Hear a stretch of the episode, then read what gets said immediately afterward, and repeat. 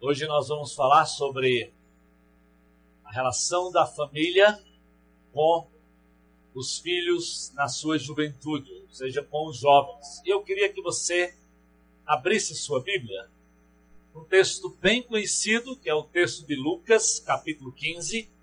Mas eu queria que você deixasse sua Bíblia aberta lá, porque nós vamos olhar um pouquinho de Lucas, capítulo 14 e Lucas, capítulo 15, para que a gente compreenda, né, o que está por trás dessa parábola que Jesus nos ensinou. Lucas, capítulo 14 e Lucas, capítulo 15. Está todo mundo aí com a Bíblia na mão já? Abriu? Mostra aí a Bíblia aí. Vamos lembrar daquele exercício. Que legal! Oh! Olha só. Lucas 14, versículo de número 25. A palavra de Deus diz assim: olha, uma grande multidão ia acompanhando Jesus. Então, imagina a cena Jesus andando naqueles lugares, pregando, anunciando o Evangelho, e uma grande multidão seguindo, tentando ouvir o que o Mestre Jesus estava ensinando. E é interessante que quando chega no versículo 26, Jesus dá uma palavra muito dura e muito forte para aquela multidão. Diz: Olha, se alguém vem a mim e ama o seu pai, sua mãe, sua mulher, seus filhos, seus irmãos e irmãs, e até sua própria vida mais do que a mim, não pode ser meu discípulo. Aqui o que Jesus está tentando nos ensinar, povo de Deus, como família, é que essa relação nossa com Deus é a base de todas as relações. É impossível nós termos famílias bem-sucedidas se Deus não for o nosso grande ponto de encontro, o nosso referencial maior. Então, o Senhor está dizendo: me coloquem no centro das suas vidas e dos seus corações, que com certeza as demais relações vão ser proveitosas, bem-sucedidas e edificantes.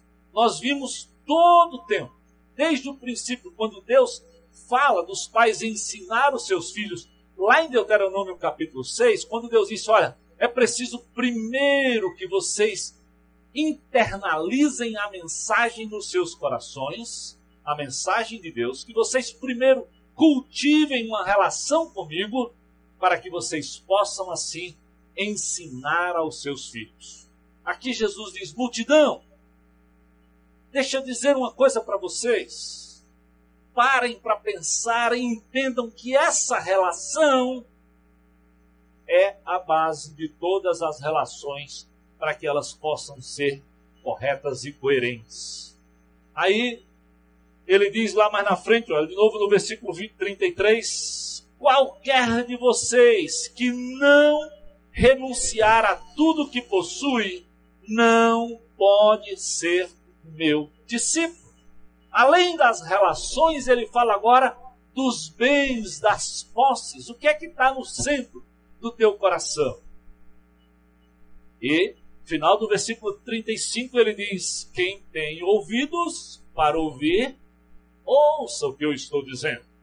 Aí, quando começa o capítulo 15, tem a primeira distinção do texto. Então, aquela multidão que vinha ouvindo Jesus, haviam fariseus, haviam publicanos e haviam pobres e miseráveis pecadores como nós. E o texto diz o seguinte: os publicanos e pecadores que estavam reunidos para ouvi-lo. Ou seja, os publicanos e os demais pecadores ainda estavam interessados depois dessa desse discurso duro de Jesus, onde ele era o centro, eles ainda estavam dispostos a ouvir Jesus. Mas diz, mas, ou seja, no entanto, os fariseus e os mestres da lei já estavam prontos para criticá-lo. Então, amados, o que Jesus vai nos ensinar em Lucas capítulo 15 é exatamente nos mostrando como às vezes é difícil fazer essa escolha de ser de fato um discípulo de Jesus. E ele começa a dizer qual era a distinção entre aqueles pecadores que queriam continuar seguindo e os próprios mestres da lei que já estavam agora diante do discurso dispostos apenas a criticá-lo. E ele começa dizendo assim: Então Jesus contou essa parábola, 15, versículo 3. Nós ainda estamos no contexto anterior. Qual de vocês que possuindo cem ovelhas, se perder uma, não vai lá atrás daquela ovelha? Qual de vocês, quando encontra aquela ovelha, não volta para celebrar com alegria o fato de que encontrou a ovelha perdida? Quando chega lá no versículo de número 8, ele diz: E qual de vocês, mulheres, que possuindo uma dracma, se perder essa dracma, não acende uma candeia, varre a casa, procura atentamente até encontrá-la. E quando a encontra, reúne suas amigas e vizinhas e celebra. Então Jesus está dizendo: olha, quando vocês perdem um bem como uma ovelha, vocês vão desesperadamente atrás da ovelha perdida. Quando vocês perdem dinheiro, uma dracma, vocês também vão desesperadamente atrás dele ainda que ele se rasgue, ainda que ele caia, ainda que ele esteja sujo, você pega, você conserta e você vai usar e levar para o banco. Aí ele diz: e se for com um filho? E se for com um parente? E se for com uma pessoa? É por isso que ele começa a falar, a partir do versículo 11, e veja que o texto deixa claro que o que Jesus passa a ensinar a partir do versículo 11 é uma continuidade do que ele vinha ensinando. Porque o versículo 11 começa assim: Jesus continuou. Um homem tinha dois filhos. O mais novo disse ao seu pai: Pai, quero a minha parte da herança. Assim ele repartiu sua propriedade entre eles. Não muito tempo depois, o filho mais novo reuniu tudo o que tinha e foi para uma região distante. Lá desperdiçou seus bens vivendo irresponsavelmente. Depois de ter gasto tudo, houve uma grande fome em toda aquela região e ele começou a passar necessidade. Por isso, foi empregar-se com um dos cidadãos daquela região, que o mandou para o seu campo, a fim de cuidar de porcos. Ele desejava encher o estômago com as vagens da alfarrobeira que os porcos comiam, mas ninguém lhe dava nada. Caindo em si, ele disse: Quantos empregados de meu pai têm comida de sobra e eu aqui morrendo de fome? Eu me porei a caminho e voltarei para o meu pai e lhe direi: Pai, pequei contra o céu e contra ti. Não sou mais digno de ser chamado teu filho. Trata-me como um dos teus empregados. A seguir, levantou-se e foi para seu pai. Estando ainda longe, seu pai o viu, cheio de compaixão, correu para seu filho e o abraçou e beijou. E o filho lhe disse: Pai, pequei contra o céu e contra ti. Não sou mais digno de ser chamado teu filho. Mas o pai disse aos seus servos: Depressa, tragam a melhor roupa e vistam nele. Coloquem um anel no seu dedo e calçado em seus pés. Tragam um novilho gordo e matem. Vamos fazer uma festa e alegrar-nos, pois este meu filho estava morto e voltou à vida. Estava perdido e foi achado. E começaram a festejar o seu regresso. Enquanto isso, o filho mais velho estava no campo. Quando se aproximou da casa, ouviu a música e a dança. Então chamou um dos servos e perguntou-lhe o que estava acontecendo. E este lhe respondeu: Seu irmão voltou e seu pai matou o novilho gordo, porque o recebeu de volta são e salvo. O filho mais velho encheu-se de ira e não quis entrar. Então seu pai saiu e insistiu com ele. Mas ele respondeu ao seu pai: Olha, todos esses anos tenho trabalhado como um escravo ao teu serviço e nunca desobedeci às suas ordens. Mas tu nunca me deste nem um cabrito para eu festejar com os meus amigos. Mas quando volta para casa esse teu filho, que esbanjou os teus bens com as prostitutas, matas o novilho gordo para ele? Disse o pai: Meu filho, você está sempre comigo e tudo que eu tenho é seu. Mas nós tínhamos que celebrar a volta desse seu irmão e alegrar-nos, porque ele estava morto e voltou à vida. Ele estava perdido e foi achado. Senhor Jesus, que hoje a tua palavra, a tua mensagem encontre lugar em nossos corações. Que esse amor que nós não conseguimos compreender sensibilize os nossos corações para que em cada família da tua igreja, em cada família aqui representada, ele possa se apresentar, ele possa ser notório, para que nós celebremos hoje também aqui como nesse texto, a reconciliação, o encontro, a vida, a vitória, o perdão, a restauração. Oh Deus, eu sei que o Senhor conhece cada coração. O Senhor sabe a situação de cada família que aqui está.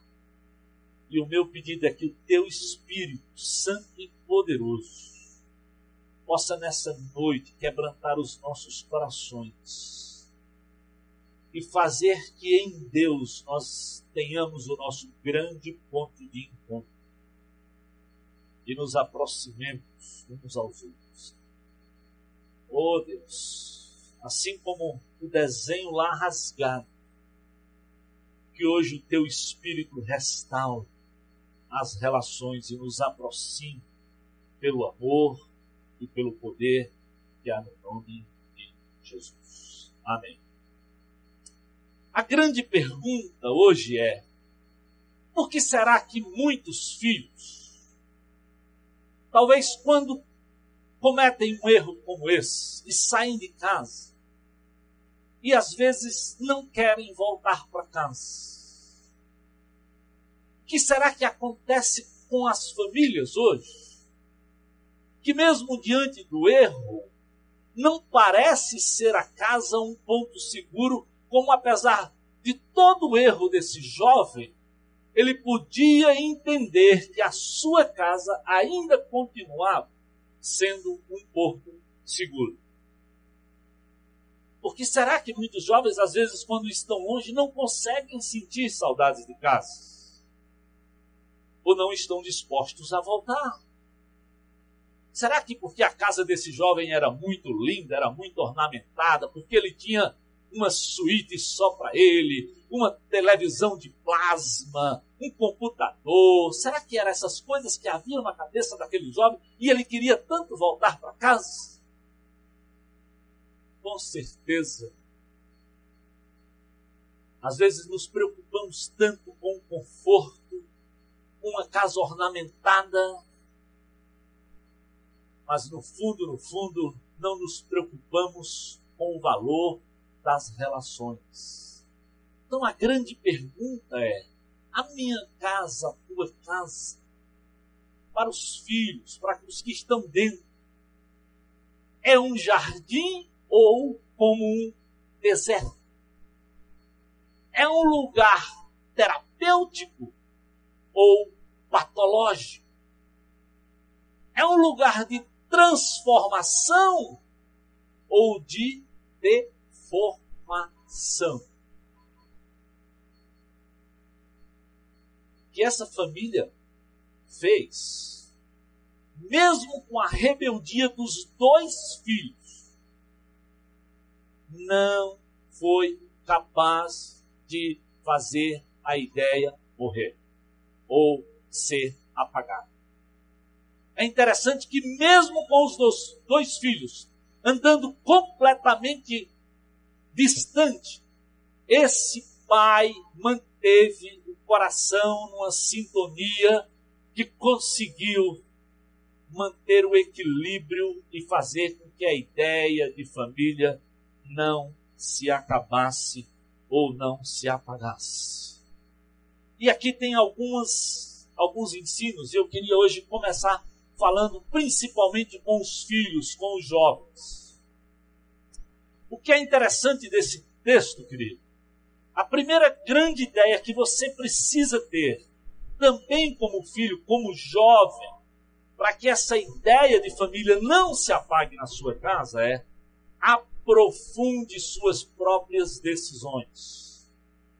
Olha, a vida desse jovem, ele simplesmente pediu a sua parte como herança, ele quis sair de casa para uma terra distante, porque às vezes a gente pensa que é saindo de perto, que é se distanciando da família, que nós vamos resolver o nosso problema.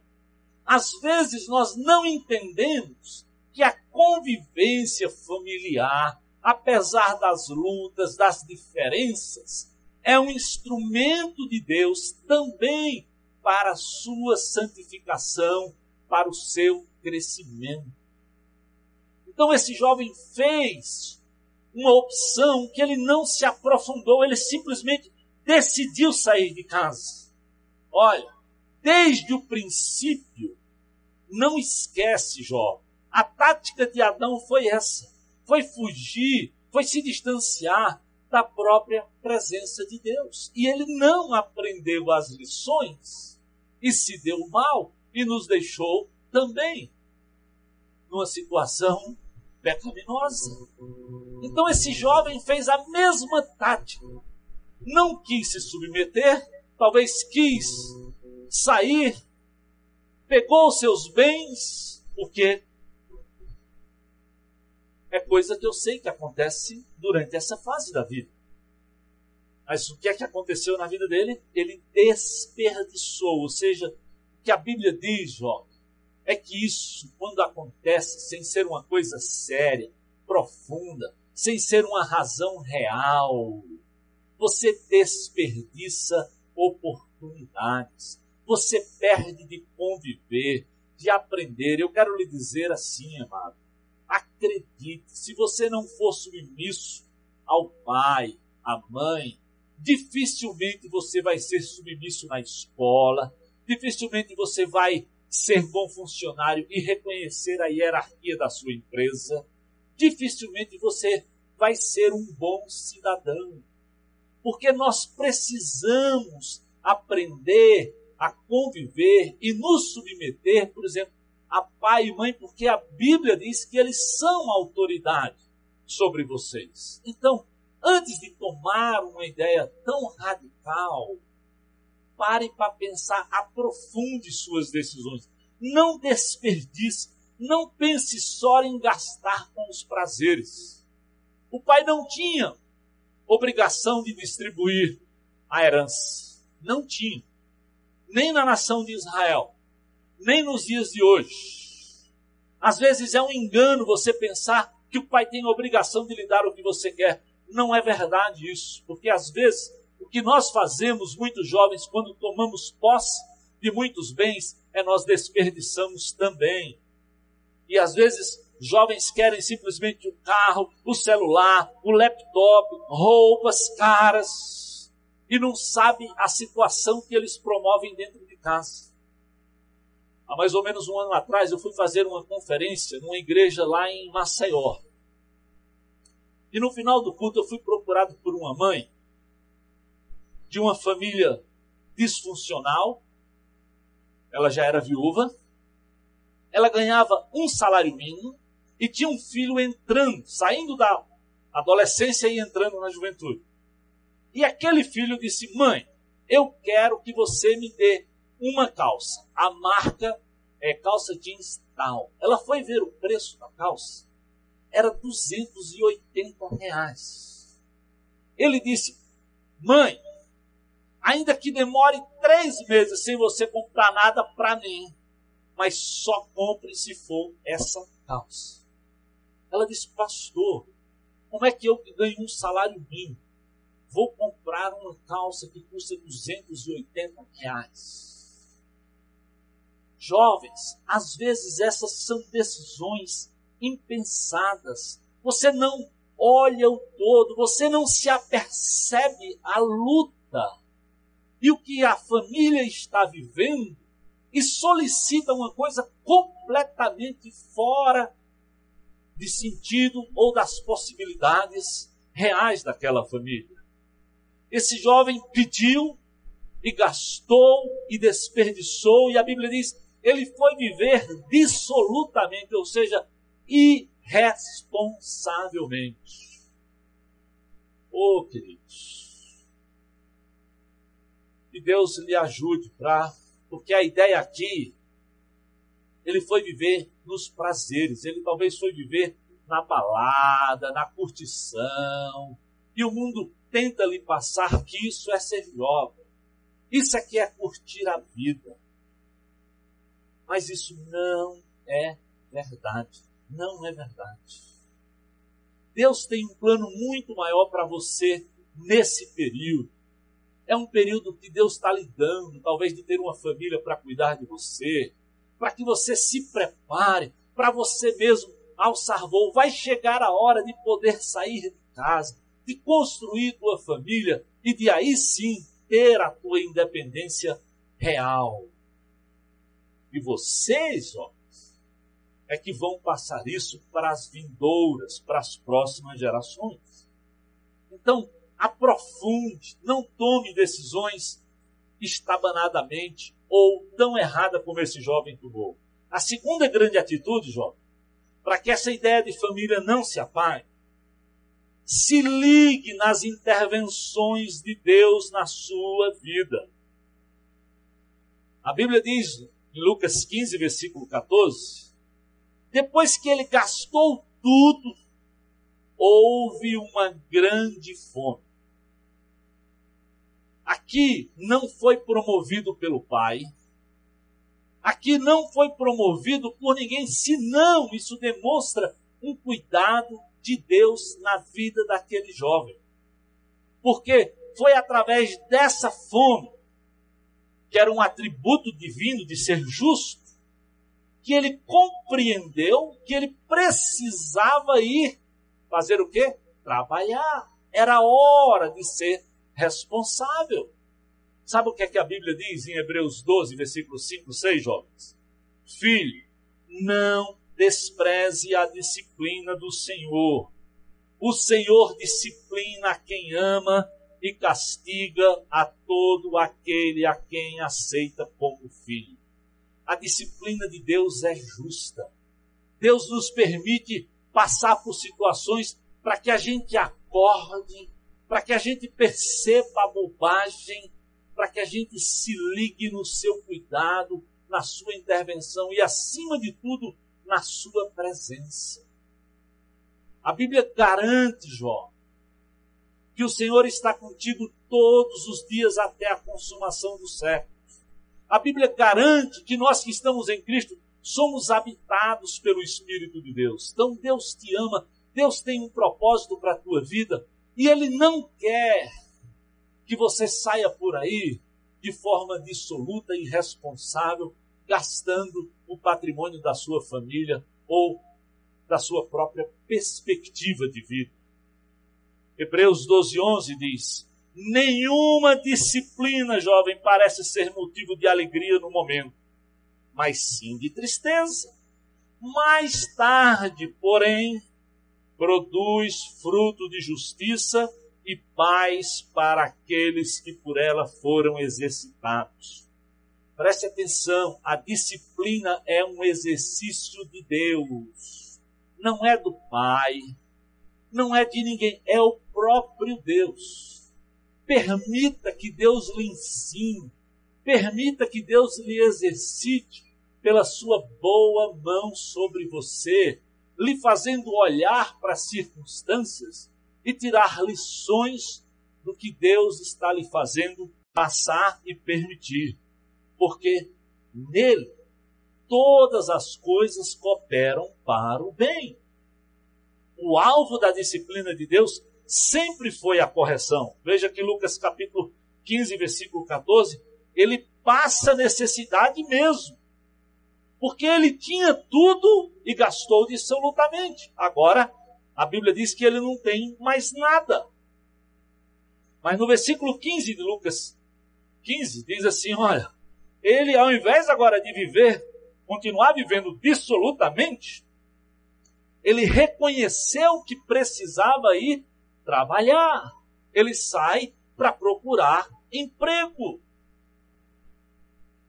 E a Bíblia diz que o emprego que ele encontrou, talvez porque não se preparou, porque não se planejou na vida, porque gastou erradamente, o emprego que ele encontrou foi cuidar de porcos. E aqui a ideia é é aquele emprego mais desprezível que você pode imaginar.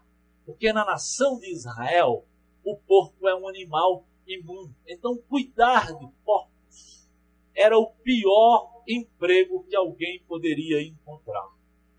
E às vezes, querido, Deus permite isso na tua vida e na minha vida, para que a gente se aperceba do seu cuidado, da sua intervenção, do que Ele quer fazer no meu coração e no teu coração. E a Bíblia diz: e ninguém lhe dava nada. Ele queria comer até até a comida que estava sendo dada aos porcos. Mas diz, ninguém dava nada a ele. É interessante que a palavra de Deus deixa claro que Deus é capaz de mandar anjos para cuidar do seu povo. Deus foi capaz de cuidar de Agar lá no deserto. Lembra a música que nós cantamos? Mas nesse caso, por que, que Deus não veio a intervir para cuidar do jovem? Porque o propósito era que ele ponderasse, era o propósito do amor de Deus para mudar o coração daquele jovem. Era o cuidado, era o amor de Deus para conseguir fazê-lo olhar a vida de um outro ângulo. Jovem, é preciso ficar sensível, sensível às intervenções de Deus. Deus é capaz de abrir portas, sim, mas tem horas que ele também pode fechar as portas. A necessidade aqui aparentemente era comida. Mas a Bíblia diz que comida não é a nossa necessidade maior. Por isso a Bíblia diz: não andeis ansiosos quanto ao que a vez de comer, quanto ao que a vez de vestir. A grande mudança no coração daquele jovem, a grande mudança que tem a ver no meu, tem que acontecer no meu coração e no teu coração, não é se temos ou não temos comida. É aonde estão os nossos valores éticos, morais e respeito para com o próprio Pai. Então Deus não permitiu para que ele pudesse aprender uma lição muito maior do que simplesmente ter comida na boca. A terceira grande atitude desse jovem, para que essa ideia de família não se apague, foi cair na real. Lucas capítulo 15, versículo 17 diz: Ele caindo em si, disse: Quantos empregados do meu pai têm comida de sobra e eu aqui morrendo de fome? Aqui há primeira grande ação de Deus leva aquele jovem a cair em si mesmo, a olhar para dentro dele. E tem horas, amados, que esse é o maior exercício que nós podemos fazer, seja jovem, sejamos adultos, sejamos adolescentes. Nós precisamos ter a coragem de olhar para nós mesmos. O nosso grande problema é porque nós gostamos de olhar o defeito do outro e não olhamos para o nosso próprio coração, o que nós estamos fazendo e aonde nós nos envolvemos. Cair em si é olhar para dentro, é olhar profundamente. É como aquela música também que nós já cantamos do, do João Alexandre, é ver os olhos no espelho. Por fora se acha um herói, mas por dentro, um ladrão. Aí só restam poucos amigos e motivos em vão. Nesta hora, aqueles amigos da farra, da noitada, da balada, da festa, se vão. E aí nós vamos a Jesus. O bom é que esse bom amigo, Jesus, sabe o que, é que a Bíblia diz? Mesmo quando nós estamos fracos, ele nos faz fortes. Mesmo quando nós estamos na lama, ele é capaz de firmar os nossos passos. Ele é capaz de estender a mão, ele é capaz de lhe retirar lá desta situação e lhe trazer para um outro patamar de vida. E aqui o jovem caiu em si, admitiu voltar para casa, até como empregado. Aqui é uma ação do Espírito de Deus. Aqui é uma ação de que Deus estava trabalhando e que aquele jovem se deixou aberto para a intervenção de Deus. Deus tocou na alma. Deus fez ele perceber que as escolhas foram erradas. E a grande pergunta é: qual ou como você tem feito as suas escolhas de vida? Como você tem escolhido os amigos, percebe? Os amigos nessa hora, que tudo acabou, ninguém ficou por perto para estender a mão. A distância de casa, ter saído de casa achando que ia resolver, não resolveu o problema. Porque o problema estava lá no coração e tinha que deixar Deus agir. Talvez hoje muitos de vocês estão como que fugindo, não digo literalmente saindo fisicamente de casa, mas fugindo do contato e do convívio familiar, da disposição de conversar, de aprender, de ouvir o que o papai, o que a mamãe tem para ensinar, de trocar ideia, agora como gente grande, de sentar olho no olho, de conversar e de perceber como têm sido suas decisões e ponderar se realmente elas têm sido acertadas ou não.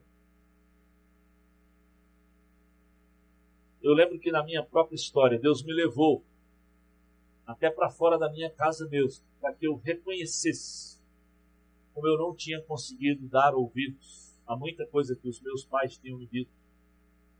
E em Jesus eu percebi tudo isso. E a primeira coisa que eu fiz foi pedir perdão e dizer: eu quero começar de uma outra forma. Então, outra atitude que esse jovem faz, depois que ele percebe isso, ele decide exercitar a humildade de voltar.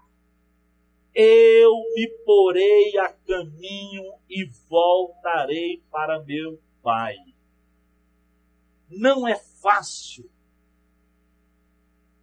reconhecer a importância de olhar no olho da pessoa contra quem nós pecamos. Todos nós fugimos disso. Queremos dar um tempo. É muito comum as pessoas acharem que dar um tempo resolve as relações, que manter a distância resolve as relações. Quando a Bíblia, no Velho, no Novo Testamento, nos desafia a confessarmos o nosso pecado. Mas a confissão é uma atitude de humildade da nossa parte para com quem nós erramos. E essa parte da, do tratamento nós não gostamos de fazer.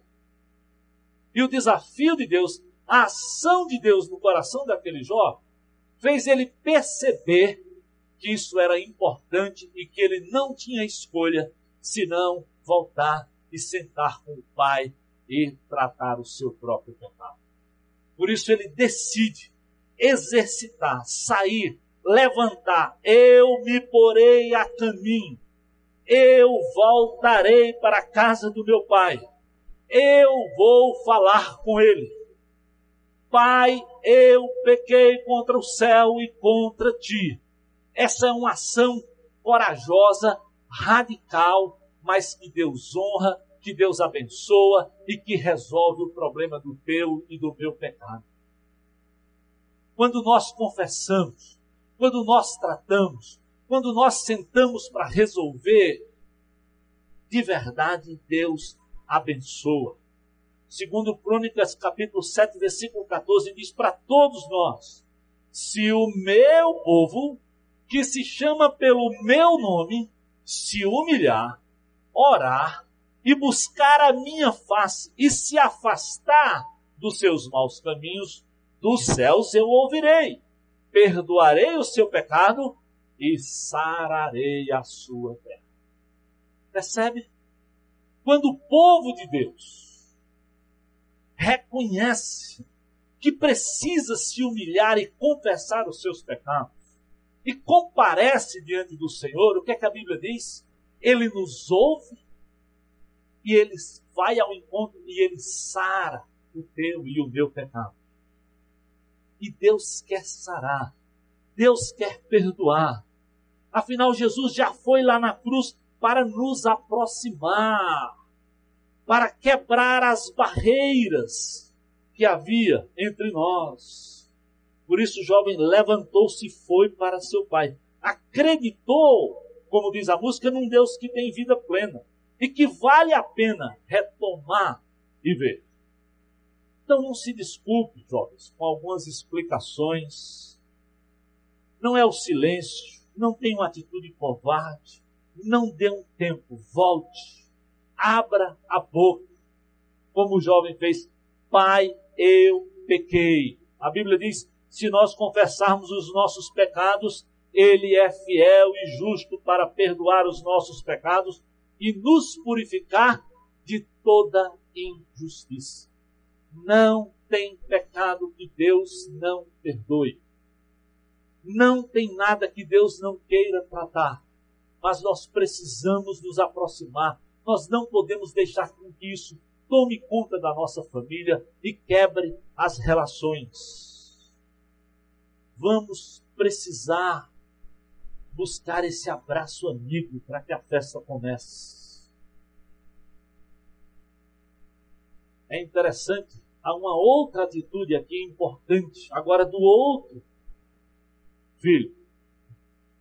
Lucas 15, versículo de número 28, Lucas 15, versículo de número 28, agora falando do outro filho. Presta atenção que o, o jovem, lá de Lucas capítulo 15, versículo 28, faz. Ele se distancia completamente, fica com bronca da ação do pai, e diz o texto assim: o filho mais velho encheu-se de ira e não quis entrar. Aqui, jovem, há uma outra atitude que nós temos que tomar para que essa ideia de família não se apague. É encha-se, ou seja, cheio do espírito e não de ira. O irmão, quando soube que o outro irmão tinha voltado, ao invés de ficar feliz, a Bíblia diz que ele ficou irado. Que distância de Deus havia no coração também desse outro filho? É difícil saber quem estava mais fora dos propósitos. A ira foi algo que marcou desde Gênesis 4 a vida de Caim e foi tomou conta tamanha do coração dele que ele foi capaz de matar o próprio irmão. Então, amados, cuidado com a ira. A Bíblia diz que ira é fruto da carne, está lá em Gálatas capítulo 5, versículo 20. A ira é obra da carne. Cuidado com a ira. Encha-se do espírito. Peça a Deus para mudar o seu coração. Às vezes é uma discussão em casa de irmão contra irmão que promove uma tremenda confusão dentro de casa. O jovem, ao invés de apreciar a intervenção, o cuidado de Deus, estava com bronca do pai, do irmão, porque Deus estava agindo na família. Olhe para a ação de Deus, não olhe só para o coração do teu pai e do teu irmão. Não seja empecilho para o que Deus quer fazer dentro da tua casa, dentro da tua família. Abre espaço para que Deus possa restaurar o seu coração e o coração dos seus familiares, do seu pai, da sua mãe, de quem quer que seja. Amados, às vezes quando você vai fazer um investimento, você consulta, você lê, você ouve comentários e às vezes para investir nos filhos, nós não gastamos tempo, não estudamos, não buscamos saber o que Deus tem para a vida deles. Esse pai aqui conseguiu, acima de tudo, ouvir os seus dois filhos. É por isso que aquele jovem queria voltar para casa. Ele sabia que tinha um ombro amigo para ouvi-lo novamente. Hoje, hoje, muitos jovens precisam ser ouvidos pelos terapeutas. Nada contra os terapeutas. Mas quando se vai muitas vezes para terapia, é sinônimo de que em casa não se tem dado ouvidos para saber as lutas e o que eles estão vivendo e estão passando. Então, pais, mães, gastem tempo, separem tempo para ouvir, mesmo na juventude. Não pense que ele já é adulto e que ele pode tocar. Nós precisamos tomar a disposição de perguntar, de querer saber. Não é para bisbilhotar, não é para invadir o mundo deles, mas é para ajudar, é para se demonstrar ao lado, para demonstrar o coração, que é o que esse pai tenta fazer. Mesmo quando o filho vem com o coração irado, cheio de bronca, ele não reage da mesma forma. Ele mantém uma atitude de compaixão, é outra atitude. Mesmo o filho estando longe, a Bíblia diz que o seu pai o viu e cheio de compaixão correu. Esse pai não condicionou. Deixa ele vir, deixa esse moleque me procurar. Ele agora que volte, ele que se humilhe. Não, não, não, não, não. Muito pelo contrário. Só de perceber que o filho estava voltando, sem ter ouvido nada, ele correu, foi ao encontro, não só foi ao encontro, mas a Bíblia diz que abraçou, presta atenção, pai, beijou, deu a melhor roupa, deu calçado e disse: Vamos celebrar essa vitória. Infelizmente, às vezes os filhos não têm certeza que vão ser sequer recebidos quando houver uma mudança no seu coração. Então, corra. Tome uma atitude também, pai. Quando ver uma mudança, vai lá, marque presença, abrace, corra. Sabe por quê? Olha o que Efésios 2, 5 diz. Jesus nos deu vida, Deus nos deu vida em Cristo quando nós ainda estávamos mortos nos nossos delitos e pecados, pela graça nós somos salvos. Foi assim que Deus nos amou. Não foi pelo que nós fizemos. Ele foi ao encontro de você, ele foi ao meu encontro e gratuitamente, bondosamente, decidiu me abraçar e me dar essa esperança. Por isso ele vai atrás também do mais velho, insiste para entrar. Meu filho, lembra da sua filiação. Lembra que abriu tudo com ele, diz: a herança é tua, eu te entreguei tudo que é meu é seu. É um desafio positivo que nós pais precisamos ter para ajudarmos os nossos filhos nessa caminhada do dia a dia. E a última coisa que nós temos que fazer, queridos, é celebrar a vitória de Deus nas nossas vidas. A vitória era de Deus na vida daqueles jovens, a vitória era de Deus na vida daquele pai. Por isso ele diz: nós temos que parar para celebrar. Nós temos que dar o nosso melhor, a melhor roupa. E aqui é roupa de príncipe, anel, sinal de afeto, é de dignidade, de autoestima, e de muita festa. Eu espero que a gente termine essa série com festa na sua casa e na minha casa. Festa de restauração, festa de vida, porque a noção daquele pai era: esse meu filho estava morto, mas ele foi, a ele foi dado vida, estava perdido e foi achado. Quem sabe Deus tem coisas para fazer na tua casa e na minha casa. Quem sabe hoje precisa da sua atitude, jovem, de sair do seu lugar e de reconhecer a importância de procurar seus pais para pedir perdão. Quem sabe, pai, está na hora de levantar e ir ao encontro do teu filho para que o quadro seja devidamente restaurado e haja festa no céu, porque a Bíblia diz que sempre há festa no céu quando um pecador se arrepende. Vamos orar? Senhor Jesus, eu sei que essa é uma luta. Reconhecer os nossos erros, o nosso pecado, irmos ao encontro do outro para confessar, para ajustar, para pedir perdão, para restaurar-se. Oh Deus, talvez hoje tem muitas famílias aqui que estão quebradas, endurecidas, distantes, pais de filhos, filhos de pais, mães dos seus filhos.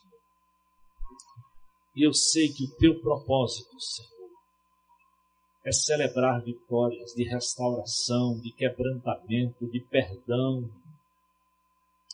Ó oh, Espírito de Deus, penetra nos corações dos nossos jovens, penetra no coração dos pais, para que essa ideia do Senhor de família não se apague, para que haja perdão, para que haja restauração hoje. Se Deus está hoje à noite, tocando no seu coração, seja você filho, seja você pai, sabe que tem coisas que precisam ser resolvidas, que você tem que tomar a atitude de procurar seu pai. Talvez você, pai, de procurar o seu filho, de se levantar, ir ao encontro dele para sentar, para conversar, para ouvir, para mostrar compaixão e para celebrar a grande vitória de Deus na sua vida se você assume hoje diante de Deus, não desse pastor, um compromisso. Eu quero restaurar, eu quero hoje resolver esse problema que eu tenho tido com os meus filhos. Aí onde você está, eu quero terminar esse culto orando por você. Fique de pé, eu quero orar por você, família, jovem, pais que precisam.